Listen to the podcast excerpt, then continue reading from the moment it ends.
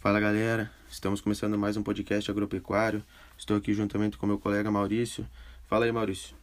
Boa tarde a todos, tudo beleza? Então hoje o assunto do nosso podcast será o abate de caprinos, é, já que a criação de caprino destinada ao abate é uma atividade que hoje em dia oferece uma margem de lucro muito atraente ao produtor, devido à demanda por essa iguaria, né, que nunca teve tão alta no mercado nacional.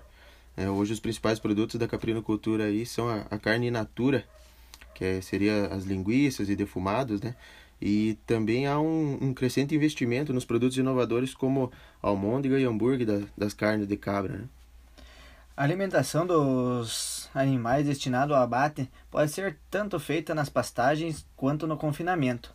No confinamento tem algumas vantagens que aumentam os níveis de proteína e energia da dieta. Com isso, irá elevar o ganho médio e melhorar a eficiência alimentar. Os níveis da proteína da carcaça aumentam linearmente com o aumento da, de proteína na dieta, sendo que a composição de extrato estéreo diminui. Por outro lado, níveis elevados de energia elevam a disposição de gordura. Portanto, a composição do ganho pode ser alterada de acordo com o regime alimentar. Uma questão também muito importante que está relacionada aí com os animais de abate é a idade e o peso, né? Ah, é recomendado aí o abate dos animais jovens com idade em torno de, de 4 meses e com peso vivo de 26 a 30 quilos. Né? Esses animais vão oferecer uma carcaça de 12 quilos. Mantendo esse padrão, então a carcaça vai apresentar uma boa conformação, com um bom rendimento de carne e adequação de deposição de gordura. Isso irá atender às exigências do consumidor, né? Então a proporção de gordura é maior nas, nas carcaças mais pesadas, enquanto a proporção do osso e músculo é menor. O sexo do animal também é um ponto que, que regula o ganho de peso, a conversão alimentar e as características da carcaça. Os animais inteiros vão apresentar um desenvolvimento mais rápido do que os capões e as fêmeas.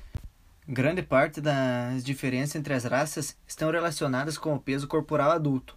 Raças de menor peso tendem a produzir carcaças com mais gordura e menos músculos e ossos do que raças com peso adulto maior, quando a composição é comparada em carcaças com o mesmo peso.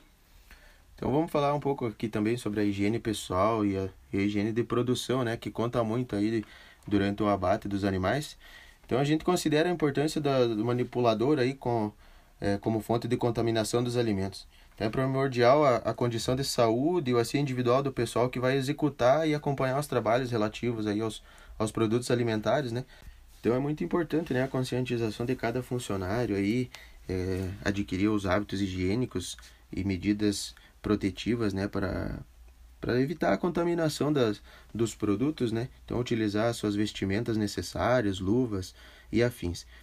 É isso aí, Michael. É muito importante lembrar da higiene das mãos do manipulador, que são uma importante fonte de contaminação dos alimentos, principalmente por poder abrigar microorganismos patogênicos.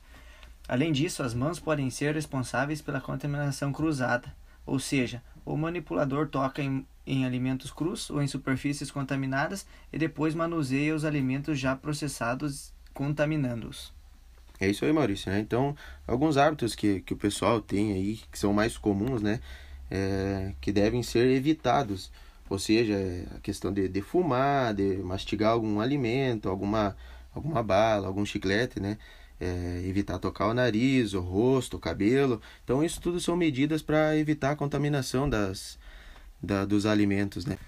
Então é isso aí, pessoal. Espero que a gente possa ter contribuído com o conhecimento de vocês aí. A gente está aprendendo um pouco sobre isso também, é, em relação ao abate desses animais. Quero agradecer a presença do nosso colega Maurício Tedesco aqui e agradecer aos nossos patrocinadores, Altemir Insumos, Singenta, Timac Agro.